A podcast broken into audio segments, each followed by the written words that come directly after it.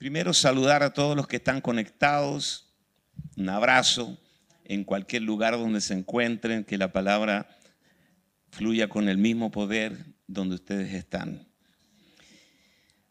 Amados, eh, quiero darles algunos consejos y tal vez eh, explicarles por qué nosotros, como hijos de Dios, siendo nueva creación, operamos en un nivel de sabiduría y de inteligencia superior. Amén. No, no porque seamos competentes por nosotros mismos, sino porque Primera de Corintios, si, si me acompañan para leer, Primera de Corintios capítulo 1, verso 30 y 31. Primera de Corintios 1, verso 30, 31, dice, más por Él, por Cristo, por Él estáis vosotros en Cristo, el cual nos ha sido hecho para Dios sabiduría, justificación, santificación y redención, para que, como está escrito, el que se gloría, gloríese en el Señor y no en sí mismo. Amén. Puede levantar su mano al cielo con la que pega, con la que cachatea al marido. Levante la mano. Diga conmigo, diga conmigo, Él es mi sabiduría. Eso es. Él es mi sabiduría. Todo lo que no tienes naturalmente, lo tienes en Él. Estamos completos en Él. Él ya es para ti lo que tú nunca serás naturalmente. Amén. Estamos completos en Él. Libro de Colosenses capítulo 1, versos 9 y 10. Colosenses 1, 9 y 10 dice, por lo cual también nosotros, Pablo y su equipo, desde el día que lo oímos, no cesamos de orar por vosotros. Lo que hacemos los lunes, miércoles y viernes como equipo. No cesamos de orar por vosotros y de pedir que seáis llenos del conocimiento de su voluntad, en toda sabiduría e inteligencia espiritual. Diga conmigo, conocimiento, sabiduría e inteligencia espiritual para que andéis, este es el objetivo inmediato, para que andéis como es digno del Señor, agradándole en todo, llevando fruto en toda buena obra y creciendo en el conocimiento de Dios. Voy a hacer una definición de palabra breve de estas tres palabras. Conocimiento es epig, epignosis en el griego reconocimiento, conocimiento pleno, discernimiento, ciencia, conocer, conocimiento. Todo eso está incluido en la palabra epignosis, que es conocimiento. El poder está del lado de quien tiene el conocimiento. Amén. Por eso dice la escritura que el verdadero conocimiento es conocerlo a Él. El conocimiento es el activo más apreciado en el mundo empresarial. A la gente, la gente que más gana es la que maneja el conocimiento. El trabajador manual nunca se enriquece. El trabajador del conocimiento siempre se enriquece. Por eso debemos pedir a Dios conocimiento. Y lo que estamos haciendo acá en este minuto es recibiendo el conocimiento del más alto nivel. Luego tenemos la sabiduría. La palabra sabiduría en griego es Sofía. Diga conmigo, Sofía. Y esto significa eh, sabiduría más elevada en asuntos espirituales, el conocimiento, la sabiduría. Digamos que el conocimiento es el motor del auto, la sabiduría es el volante. La sabiduría le da dirección al conocimiento. Mira a su vecino, dígale, tus hijos son más inteligentes que tú, pero menos sabios. Tú eres más sabio que tus hijos. ¿Cuántos reconocen que los hijos son súper inteligentes, hermano? Tú cuando se te tranca el teléfono o se te fuera, eh, llama a tu hijo de tres años para que te arregle el rollo, ¿verdad? ¿Sí o no? Se me desconfiguró esto, se me borró, ¿qué pasó? Yo hago lo mismo. Yo puedo predicar a 20 mil personas, pero cuando tengo un problema acá, Jairo. Pucha, papá, dicen. Bueno, entonces los hijos son más inteligentes, pero menos sabios. Y la palabra inteligencia, pronesis, inteligencia, prudencia, comprensión, facultad de la mente, que permite emprender, entender, razonar, tomar decisiones y formarse una idea determinada de cierta realidad. Inteligencia. Hace unos 25 años atrás compré un libro de un autor llamado Daniel Goleman. Él escribió un libro que fue un bestseller, se llamó La inteligencia emocional. No sé si alguien lo leyó. Inteligencia emocional. Y lo que él planteaba ahí, una eminencia de Harvard, planteaba que hay una inteligencia emocional que es superior a la inteligencia intelectual. Que la, inteligencia emocional es la que tienen las mamás o los papás para creer que un hijo, aunque es un manojo de errores, él va a conseguir los objetivos en la vida. Y finalmente los consigue. Imagínate, inteligencia emocional. Ahora, hablemos de la inteligencia espiritual, que es la más alta categoría de inteligencia. Entonces, acabamos de leer eso. Quiero que leamos otro pasaje en Primera de Corintios, capítulo 2, verso 9 al 16, porque nos vamos a ir de acá con algunas cosas prácticas. ¿Cuántos sienten que le falta un poquito de inteligencia? A ver. Bueno, hemos orado durante años, lunes, miércoles y viernes, para que el Señor te llene de toda sabiduría y inteligencia espiritual. Y sé que eso se va a cumplir. Amén. Primera de Corintios capítulo 2, verso 9 en adelante. Antes bien, como está escrito, cosas que ojo no vio, ni oído yo, ni han subido en corazón de hombre, son las que Dios ha preparado para los que le aman. Pero Dios nos las reveló a nosotros por el Espíritu, porque el Espíritu todo lo escudriña aún lo profundo de Dios. Porque ¿quién de los hombres sabe las cosas del hombre, sino el Espíritu del hombre que está en él?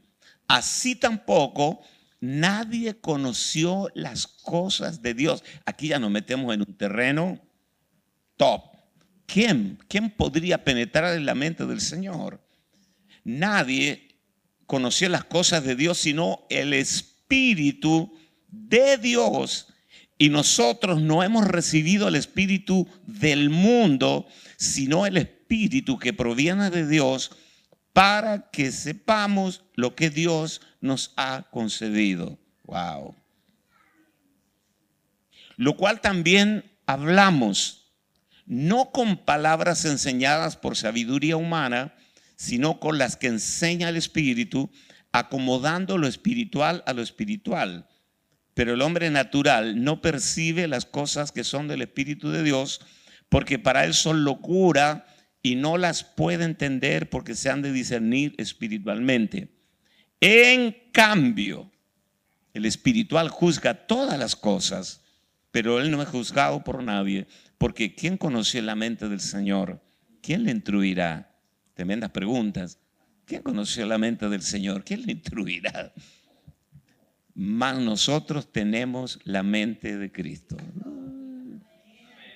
Ponga su manito aquí y diga, diga conmigo, un fragmento de la mente de Cristo es transferida a mí cada vez que tengo que tomar decisiones, resolver asuntos en mi vida, es la mente de Cristo transferida a mí. Él te va a guiar. Él te va a inspirar. Y no eres tú. Y viste que cuando Dios trae soluciones, las soluciones son muy sencillas. O sea, si la, la solución a un problema difícil fue una solución sencilla, seguramente fue Dios. Porque Dios lo hace todo sencillo y fácil. ¿Cuántas mujeres han estado orando por sus maridos? A ver, que se convierte, Señor, tócalo, Padre, quebrántalo. Hácelo polvo, Señor. Y de repente, oye, y de repente pasa así, ¡pum! se convirtió a Cristo. Y todo cambió. Es una cosa asombrosa. Había un hombre, eh, no voy a dar el nombre, pero es de, la iglesia de Fernando Regul, un tipo malo, y vivía en una villa. Villa es como una toma, así, de esos barrios terroríficos. Y tenía armas, tenía pistolas, tenía escopetas. Y cada vez que habían problemas lo llamaban a él. Era el matón del barrio. El matón. Y un día yo estaba ministrando y había mucha gente y él estaba en medio. Y yo hice una pregunta y le digo, a ver, el gordito que está ahí. Y lo expuse en público. No sabía con quién me estaba metiendo.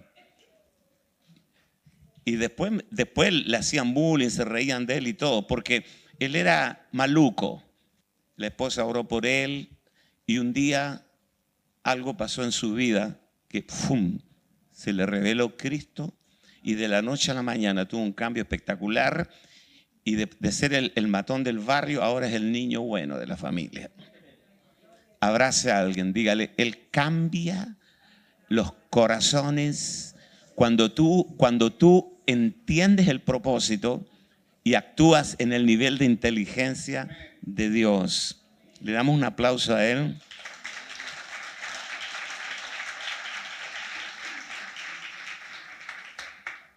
Amados, solo cuando eres fiel a Dios podrás ser fiel a ti mismo. Personas que no tienen a Cristo siempre están produciendo atentados terroristas a su propia vida. Se autoinfieren daños se envenenan el alma porque no conocen el propósito de Dios para su vida. Imagínense que yo, este iPad, que vale más de mil dólares, no sé cuánto valdrá, eh, que yo lo use como bandeja para servir comida, porque no entiendo, o sea, porque yo no sé para qué sirve, porque no tengo idea cómo se usa, entonces me sirve como bandeja le cae agua, grasa, eh, lo meto en la mano, plato y lo lavo. Pero, ¿por qué yo abuso de esto? Porque ignoro el propósito. Cuando se ignora el propósito, el abuso es inevitable. Cuando tú no tienes idea para qué Dios te llamó, tú eres un vaso de Coca-Cola desechable que termina en el tarro de la basura y tú abusas de ti mismo y te, te autoinfieres daño. Pero cuando a ti se te revela Dios de nuevo, solo cuando eres fiel a Dios, serás fiel a ti mismo, al proyecto, a lo que Dios se capsuló en tu vida. Amén. Abrace a alguien, abrácelo, dígale, cuando te mueras, lo pasarás mejor todavía. Es verdad. ¿Por qué? Usted le tiene miedo a la muerte. Ay, apóstol, a mí me mencionan la muerte. Se me pone la piel de gallina. Por favor, no ofendamos a las gallinas en esta mañana. Se me pone la piel de gallina y yo tengo miedo a la muerte. ¿Cómo? A ver, hay dos cosas que explicarían tu miedo. Uno es que tú ya sabes lo que hay más allá. Es decir, ah, oh, qué conocimiento maravilloso tienes le tienes miedo a la muerte porque tú ya entiendes todo el más allá, cosa que no es posible. ¿Cómo le, puedes temer a alguien que tú no tienes idea qué es? Pablo, Pablo estuvo allá y volvió y dijo, muchachos, para mí estar con Cristo es muchísimo mejor. Me quedo con ustedes mientras, porque todavía son unos cabezones, tengo que disipularlos. Pero si entienden la palabra, mientras más rápido la entiendan, más rápido me voy, porque estar con Cristo es muchísimo mejor. Levante su mano, diga, no puedo tenerle miedo a algo que ignoro. Amén. Pero cuando se te revela el propósito eterno de Dios, toque a su vecino, dígale, la cosa no termina aquí abajo, hermano. Cuando te vayas de aquí es cuando comienza la fiesta. Gracias por su gozo, por su alegría. ¿Cuántos se quieren ir con el Señor? ¿Cuántos, ¿Cuántos se quieren ir con el Señor? A ver pero no ahora, ¿no? Lo más tarde posible. Bueno, amados, sigamos un poquito. Cuando Pablo ora para que seamos llenos de toda sabiduría e inteligencia espiritual y llenos del conocimiento de su voluntad. Y aquí está la madre del cordero. Llenos del conocimiento del nous del conocimiento de su voluntad, del epi, epi, no, o sea, el conocimiento supremo. Y eso se consigue cuando oramos, cuando los apóstoles oran por ti. Si usted me considera a mí un apóstol, entonces yo estoy orando por todos ustedes, junto con los santos, cada lunes, miércoles y viernes, y en mis oraciones privadas para que el Señor te llene del conocimiento de su voluntad. ¿Por qué? Porque eso resuelve todo. Conocimiento de la voluntad, del propósito. Propósito explica todo lo que te pasa en la vida. Amén. Si llueve es porque, por causa del propósito. Si hay sol es por causa del propósito. Si nos faltó el dinero es por causa del propósito. Si Dios nos da millones de dólares es por causa del propósito. Porque a los que aman a Dios, esto es, a los que conforme al propósito son llamados, todas las cosas les ayudan a bien. Miren, usted ya dejó de vivir el peor día de su vida o el mejor día de su vida. Usted ya no está en ese escrutinio de estoy en mi mejor momento, en mi peor momento. Usted está por encima de eso, pero tiene que ser revelado. Yo no vivo en mi mejor momento ni en mi peor momento. A mí todo lo que me pasa tiene que ver con el propósito. Mueva su mano, diga, propósito resuelve todo en mi vida. Por eso es extremadamente importante que tú y yo seamos llenos de todo el conocimiento de su voluntad. El analfabetismo de la voluntad, la ignorancia, es la madre de todos los males, de todas las tristezas de tu vida. Usted me puede explicar a mí por qué Pablo podía cantar en una cárcel después que lo habían golpeado, porque entendía que eso era parte del propósito. Igual le dolía. La espalda estaba surcada de látigos, pero estaba feliz. Entonces yo, yo me doy cuenta cuando leo esto, estoy un poco lejos de eso todavía. Porque cómo Pablo puede cantar en una situación extrema, por mucho menos nosotros insultamos a Dios, es porque a Pablo se le reveló algo que tú y yo ignoramos. Toque a su vecino, dígale una vez más, el conocimiento de su voluntad y de su propósito va a explicar todo lo que nos sucede. Los apóstoles oraban por eso. Oraban. La sabiduría que Dios nos da cuando nacemos del agua y del Espíritu, puede levantar su mano al cielo una vez más. Diga, la sabiduría es lo que permanece después que hemos olvidado todo lo que aprendimos en el colegio. Sí, Señor. Cuando usted está enfrentando un, problema matrimonial, no le sirve eh, saber qué es una ameba, ni cuál es el símbolo del oxígeno. No le sirve.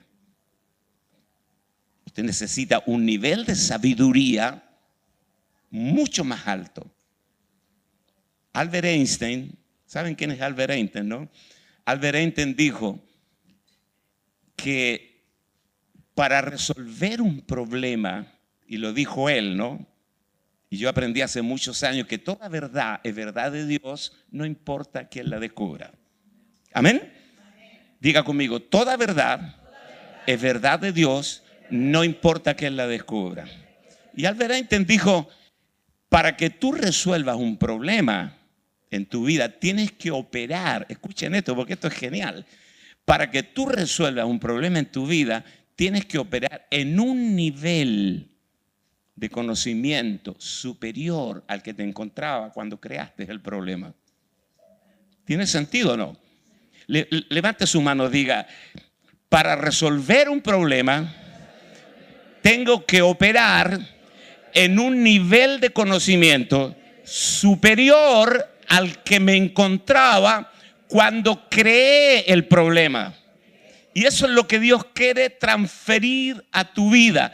Un nivel de conocimiento, no para que habites eternamente en el problema, sino para ser sacado de allí. Esperaba un amén más explosivo, pero con, ese amén solitario y furibundo me conformo.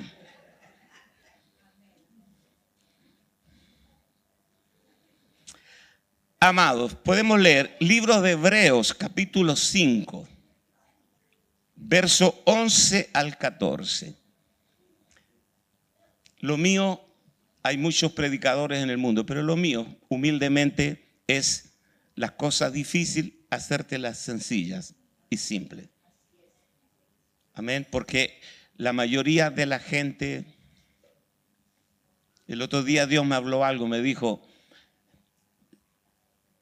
si un principio espiritual se lo puedes explicar a las abuelitas de tu iglesia, por ejemplo, la pastora Ruth, no me provoque, pastora. Usted se puso a reír. Usted. Mire, si, si tú, ¿cuántos tienen los abuelitos vivos todavía? Si, hay una revelación y una verdad Si hay una revelación en la verdad que tú se lo puedes explicar a una abuelita y te entendió, o a un niño y te entendió, estás listo para predicar el Evangelio. Hagámoslo simple. Toque a su vecino, dígale, fuiste creado por Dios para entender la mente de Cristo.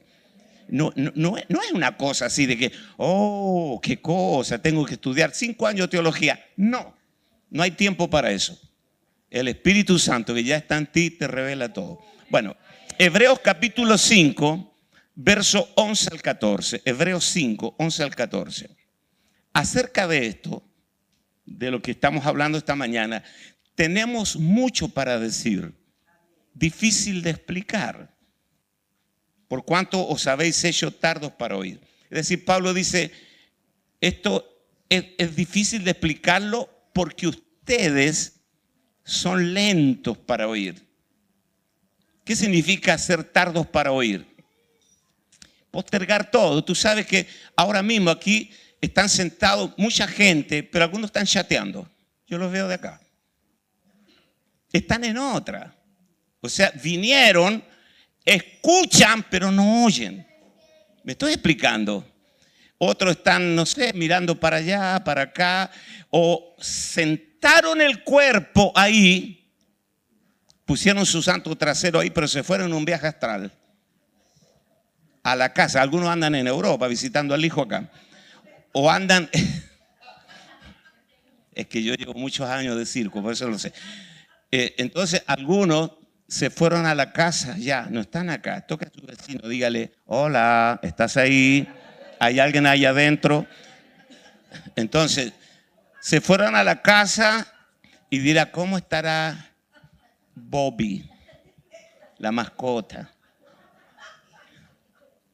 El perro ese que te rompe los sillones, o, o Missy Fu, el gato.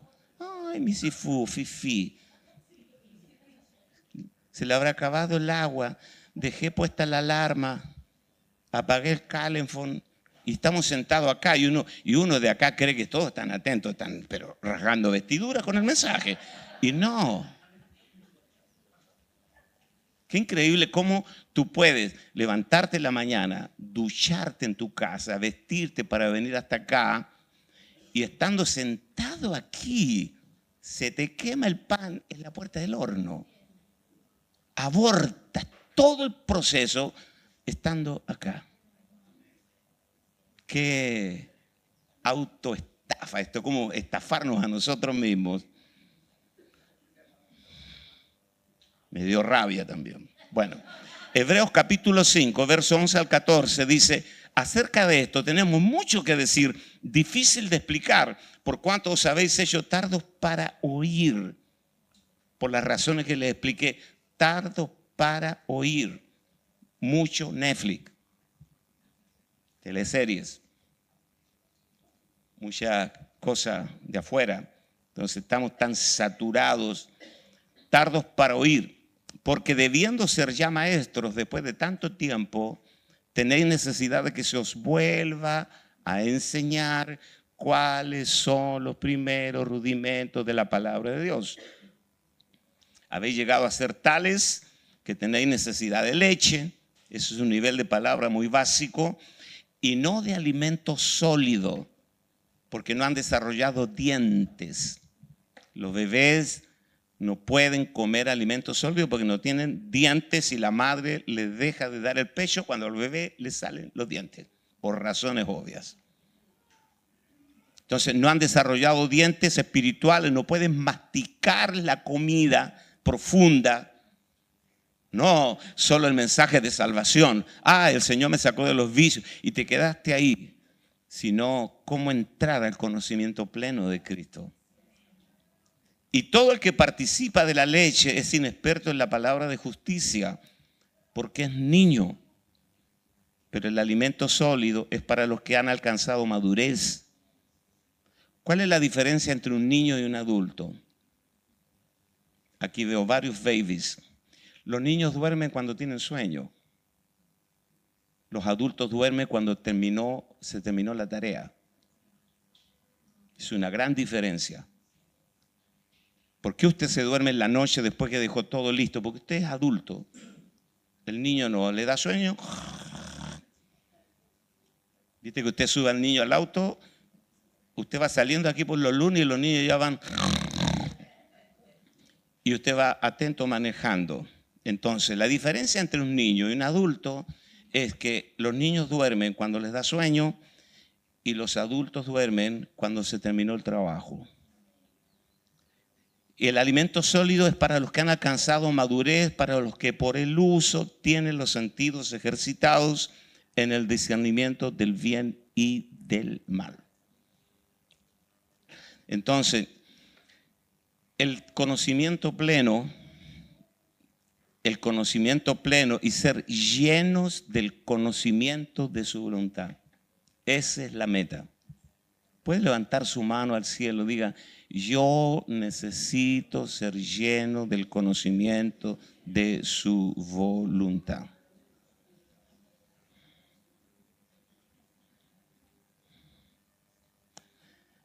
Aquí escribí algo muy bonito, lo estoy... Em,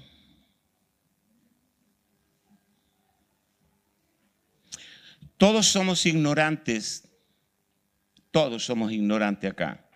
Lo que ocurre es que no todos somos ignorantes de las mismas cosas. Amén. Por ejemplo, yo no sé nada de medicina, eh, soy ignorante en eso, conozco un poco de la palabra de Dios, pero todos somos ignorantes en algo.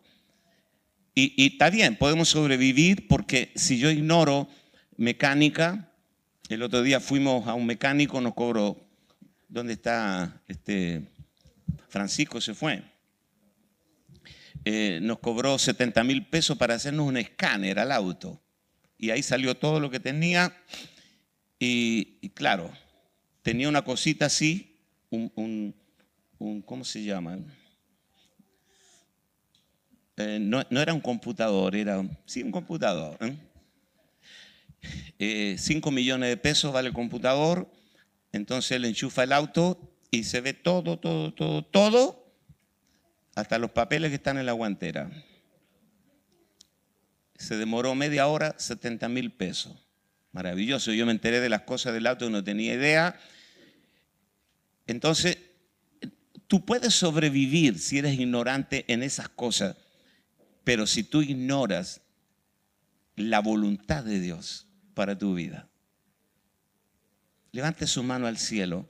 Diga conmigo, los dos días más importantes de mi vida fue cuando nací y cuando descubrí para qué nací. Amén. Dale un aplauso al Señor.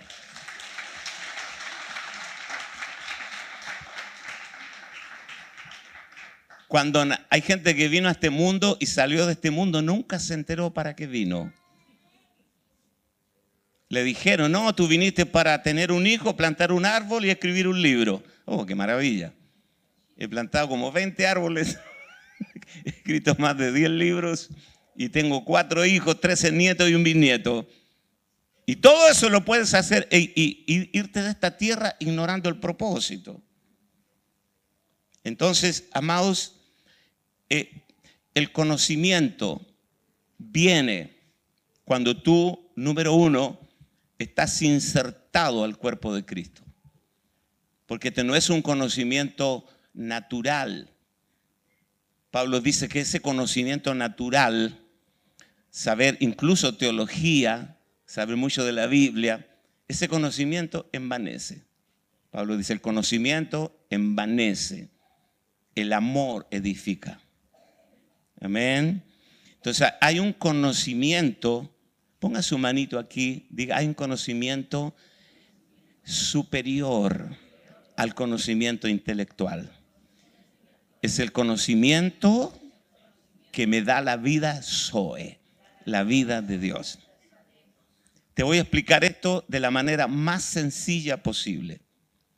Cuando tú naciste del vientre de tu madre, tú traías vida humana.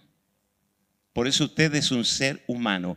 Y la vida humana es maravillosa, porque la vida humana trae escrito todo lo que tú serás y todo lo que necesitas y te hace compatible para vivir en este planeta.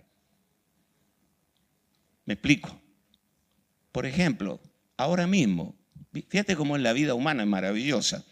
Ahora mismo tus riñones están purificando la sangre. Mientras yo predico, tus riñones están trabajando como dos obreros altamente calificados para purificar la sangre y separar lo que sirve y lo que no sirve.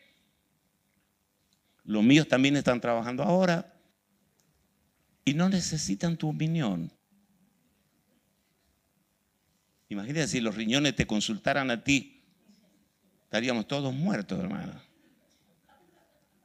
Tu corazón está bombeando, que es una cosa maravillosa, tu estómago, todo tu cuerpo funciona adecuadamente y no necesita tu opinión. ¿Por qué? Porque depende de la inteligencia de la vida humana que Dios nos dio. Levante su mano al cielo. Diga conmigo, gracias a Dios por el cuerpo que me ha dado y que no me necesita a mí. Pero vamos más allá. Por ejemplo, ¿cuántos de ustedes tienen hambre ahora? A ver, sinceramente, pongan su mano. Pasa con hambre el siervo acá. ¿Cuántos de ustedes tienen hambre? A ver, bueno. ¿Quién determina que tú tengas hambre? La vida que portas. Se llama la ley de la vida humana. ¿Cuánto tiempo podrías tú revelarte a esa ley? Un día, no, no voy a comer durante, voy a hacer el ayuno de Daniel. No, no voy a comer por 30 días. Vamos, dale. La, la vida humana que gobierna es demasiado poderosa. ¿Cuánto tiempo tú podrías estar sin tomar agua? ¿Quién determina que tú tengas sed? Ponga su mano aquí y diga, la vida humana que porto. ¿Quién determina la hora en que te vas a ir a dormir? No es tu marido, ni, ni son tus hijos, aunque algunos, pero bueno, no van a meter ahí. Pero ¿quién determina cuando tú te vas a ir a dormir la vida humana que portas? tú dices, me estoy cayendo de sueño, no doy más, me estoy por desplomar. Es la vida humana, la vida humana tiene leyes. Ahora, cuando el Señor te impartió la vida divina, que ahora gobierna tu vida, te imparte todo el conocimiento. Y esa es la gloria del nuevo pacto. Amado, no les voy a complicar la vida, pero los profetas dijeron que haré un nuevo pacto con mis hijos. Yo escribiré mi ley en las tablas de su corazón. La escribiré en las tablas de su corazón. Y nadie preguntará a su compañero, conoce al Señor porque todos me conocerán desde el más pequeño hasta el más grande de ellos. Ponga su mano aquí y diga, yo tengo el mapa genético de Dios escrito en mi corazón. Es por dentro. Todo el proceso de Dios es por dentro. Porque la vida, cualquier categoría de vida, sea un perro, un gato, un pájaro, no importa, un pez, cualquier categoría de vida, si está vivo, la vida es interna. La vida nunca puede ser externa, es interna. Eso es un principio. Usted está vivo porque tiene una vida interna. Ahora, usted puede decirle a su esposa, mi vida, pero ella puede morir mañana y tú seguirás viviendo. ¿O no? Esa es una hipérbole, una exageración. Oh, mi vida, tu marido, el negro, el negro se puede morir mañana. Y tú seguirás viviendo, amada. Y capaz que encuentre uno mejor después. Ya, ya les metí la espina. No es para que despierten. El que se ríe solo de su maldad se acuerda. Pero bueno, amados, reflexionemos en esto. Eh, Estamos, estamos gobernados por esta vida. Yo la escribí en las tablas de su corazón. Mire, le voy a poner un ejemplo. Denme unos minutitos más. Estamos aprendiendo algo, ¿verdad? Bueno, la frontera, aquí tengo mi nuera que es mexicana. Sé que no se va a enojar porque ella además creció en la frontera, ¿sí o no? Cerca. Tú cruzas de la frontera de México, los latinos, como somos los latinos, cruza de la frontera de México a Estados Unidos, es otro mundo. En México tú tiras el chicle por la ventana, el papel, escupe. Pero ese mismo mexicano cruza Estados Unidos y cambió. Es otro mundo en ese sentido. Ahora traslademos esto a tu vida. Eso lo uso como ejemplo. Cuando la vida de Cristo viene a nosotros y comienza a gobernarnos, crea una cultura interior, una forma de ver todo. Nuestro hablar, nuestro pensar, nuestro mirar, porque ahora esa vida nos gobierna. ¿Me estoy explicando? Las leyes son para los desordenados. Hay iglesias que no le dan mucha bolilla a esta vida en el espíritu entonces son muy fuertes en la enseñanza, porque mientras menos vida en el espíritu, más necesitamos enseñarle a la gente porque son más desobedientes. Y las preguntas también te acusan. Hay gente que dice, apóstol, ¿es pecado fumar? Apóstol, ¿es pecado esto? Apóstol, ¿se puede hacer esto en el matrimonio, en las parejas? O sea, la pregunta es, ¿cuánto me puedo acercar al abismo sin caerme en él? ¿Qué tanto puedo oler a pecado sin ser pecador? Cuando la vida de Cristo te gobierna a ti, eh, muchas, muchas enseñanzas son innecesarias. Hay muchas cosas que nosotros no necesitamos enseñar acá, porque aquí la gente ha abrazado la vida del Espíritu. Amén. Miren, usted va, usted va a Suiza, a los países que son súper limpios. No hay carteles, no tirar basura acá, no escupir, no tirar chicle, porque la gente ya lo asumió. A un país, usted va a un país latino, incluyendo el nuestro, lleno de carteles, no tirar escombros, no tirar basura, no tirar papeles, no escupir. ¿Por qué? Porque es el estilo de vida. Tome esto. Mientras más enseñanza tú necesitas, eso indica que tienes poco desarrollo de la vida de Cristo. Pero cuando el Espíritu Santo está trabajando en ti, está creciendo en ti. Cuando el Espíritu Santo te guía, mueva su mano, diga el Espíritu Santo no es un elemento decorativo en mi vida, ni tampoco estoy lleno del Espíritu para hablar en lenguas y ser un, pentecostal saltarín. Rabasanda, salta la baranda y está bien, hablamos en lengua, todo, pero la vida del Espíritu es más que eso.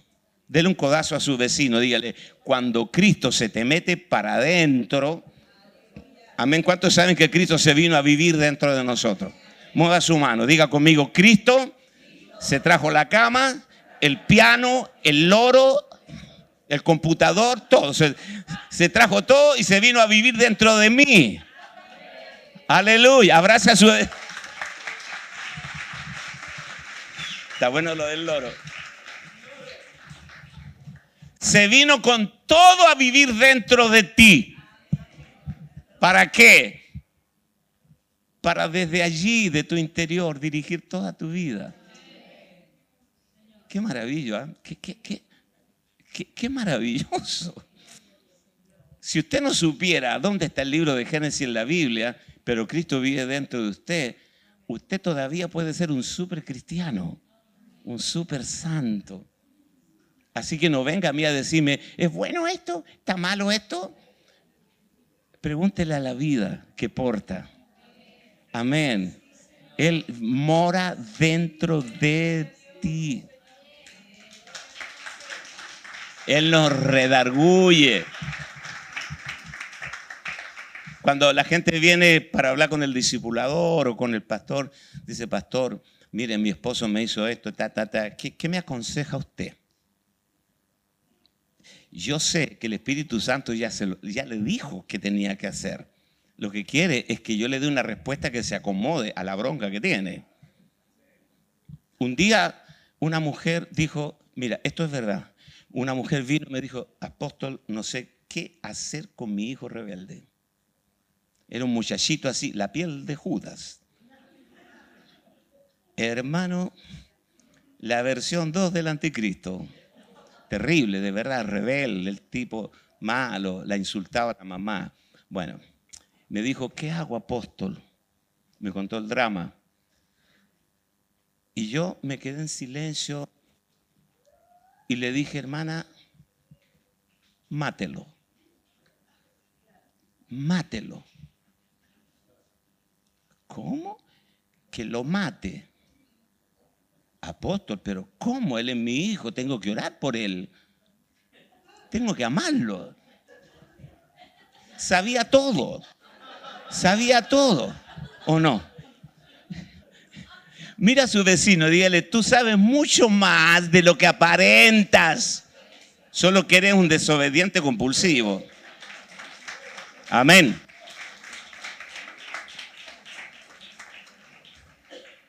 Yo sé qué hacer cuando viene un conflicto matrimonial, cuando por ahí tenemos guerra santa y tiroteos amistosos. No, si todavía, o sea, tú sabes que los matrimonios hasta que se mueren hay diferencias, ¿no? Díganme los casados, no me dejen solo en esto. Ustedes disfruten la soltería todavía, porque... No, no, no.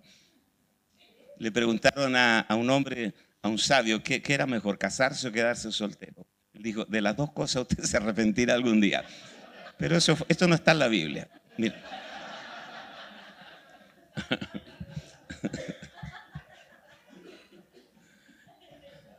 Amados, cuando hay conflictos matrimoniales, el Espíritu Santo nos habla. Yo sé lo que le digo. Porque el mismo Espíritu Santo que está en mí está dentro de ti. El Espíritu Santo te redarguye. A mí me redarguye de esta manera. Me dice, estuvo mal. Le contestaste mal. Tú sabes las cosas que a ella le molestan. Me reprende a mí. Porque ustedes, amados, cuando tienen dudas van al pastor y yo a quién voy. ¿Ah? Y un día Dios me, habló, Dios a mí me dijo, tú me adoras. Y yo, ¿a quién adoro? Me dijo Dios, si no hay nadie más grande que yo. ¿Verdad? Dije, está bien. Y cuando llegue al cielo le voy a preguntar, ¿no? Él se, adorará a sí mismo, pienso yo, ¿no? Porque él es que no hay otro Dios fuera de él, ¿no? Jesús cuando oraba, ¿a quién oraba? Al Padre en la condición de ser humano, porque, porque él, es Dios. ¿Cómo se va a orar él a sí mismo? Usted dice, Padre, todo te lo pido en el nombre de Jesús. ¿Y, y Jesús cómo oraba? Padre, todo te lo pido en mi propio nombre, porque tú sabes, me conoces. Es extraño. Ahora, amados, el Espíritu Santo que está en ti, también está en mí. Está en tu esposa.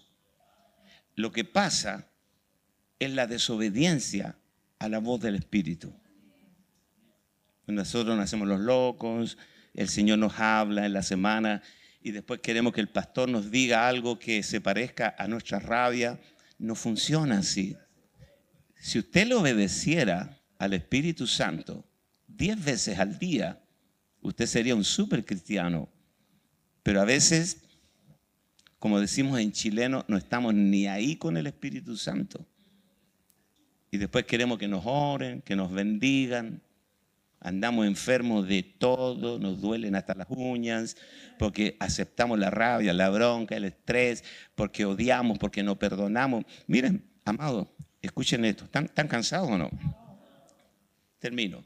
Miren, cuando Jesús dice, perdona a tu enemigo y bendícelo, no está pensando en tu enemigo, está pensando en tu salud. ¿Quieres estar sano? Saca todo para afuera, porque está comprobado que la falta de perdón, la rabia, la amargura, altera todo tu cuerpo. Y el Señor dice, quiero que duermas bien, que estés sano. Un día yo tuve un conflicto grande con un líder. Se fue de la iglesia y yo me quedé muy embroncado. No, no fue justo lo que me hizo después que yo me entregué todo. Y un día estaba orando. Y el Señor me dijo, eh, no puedo responderte. ¿Por qué? Porque me estás desobedeciendo. Porque yo escribí en la palabra, cuando traigas tu ofrenda al altar, y si tu hermano tiene algo contra ti, ve y llámalo, estando tú y él solo. Perdona a tu hermano, perdona al enemigo. ¿Cuántos de ustedes tienen gente que no han perdonado? A ver, no te deseo mal, pero ojalá. es que no merece que lo perdone. Por eso es perdón. El perdón es inmerecido. Si no, no sería perdón. Y así como el Señor te perdonó a ti. El Padre nuestro que lo repetimos es como nosotros perdonamos a nuestros deudores. Y el Señor me dijo, deja de orar. Ya. No te estoy escuchando. Como dicen los americanos, habla con mi mano. Y me mandó a llamarlo para restaurar con él. Imagínate, yo, yo era el ofendido, ¿no? Y el ofendido le estaba pidiendo perdón al ofensor. Estamos todos locos. Yo fui, me reuní con él, me tomé un café. Y estaba muy contento, feliz. Nos despedimos, quedó todo bien. Yo feliz, me saqué una mochila y cuando iba a casa, el Señor me dice, quiero que te vuelvas a reunir con Él, pero ahora llévale un regalo. Era más de lo que yo podía.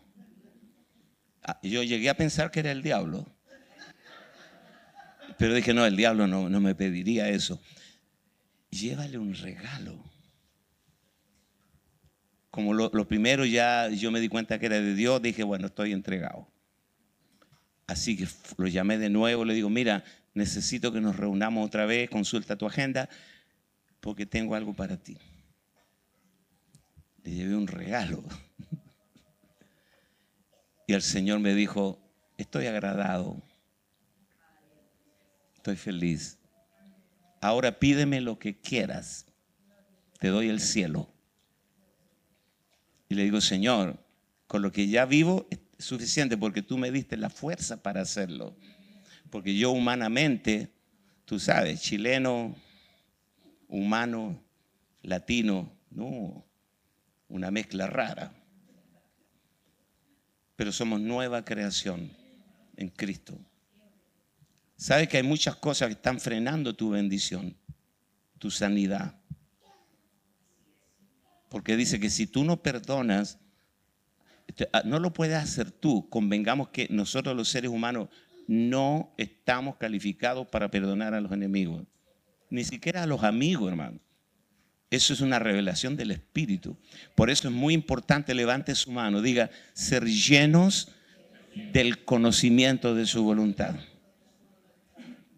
Y cuando yo hice eso, es como sacar un tapón y em, empezó a fluir un chorro de bendición. Yo te aseguro que si obedeces la voz del Espíritu interior, que es tu maestro las 24 horas, van a empezar a suceder cosas locas en tu vida. Locas. Tenemos testimonios de muchachos que fueron abandonados por los padres, alcohólicos, el, hombre se los abandonó cuando era chico, alcohólico, se fue con otra mujer y cuando Cristo vino, le dijo, ve y restaura con tu padre. Testimonios que a mí me quebrantan hasta las lágrimas. Y Dios ha hecho cosas tremendas. Tú no tienes idea lo que Dios tiene preparado para ti. Levanta tu mano al cielo, dile, Señor, tengo que volverme obediente en el Espíritu. Obediente ser bueno. Señor, dame un corazón bueno con la gente, un corazón benigno, perdonador, restaurador. No tengo cuentas pendientes con nadie. Experimentarás un nivel de gozo nunca antes experimentado. Disfrutarás de un nivel de gracia que aún no conoces. Porque el Señor dijo, y así como ustedes perdonan, yo los perdonaré a ustedes y abriré las ventanas de los cielos, derramaré bendición hasta que sobre y abunde. Alabado sea el nombre del Señor. Cierra sus ojos allí donde está. No se salga de este momento que Dios ha creado aquí. Hay una atmósfera hermosa.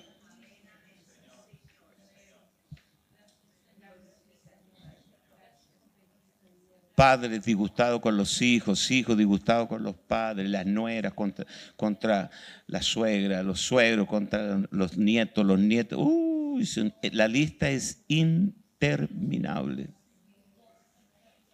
No puede pasar eso entre nosotros. El Evangelio alcanza para restaurar plenamente la vida de cada uno.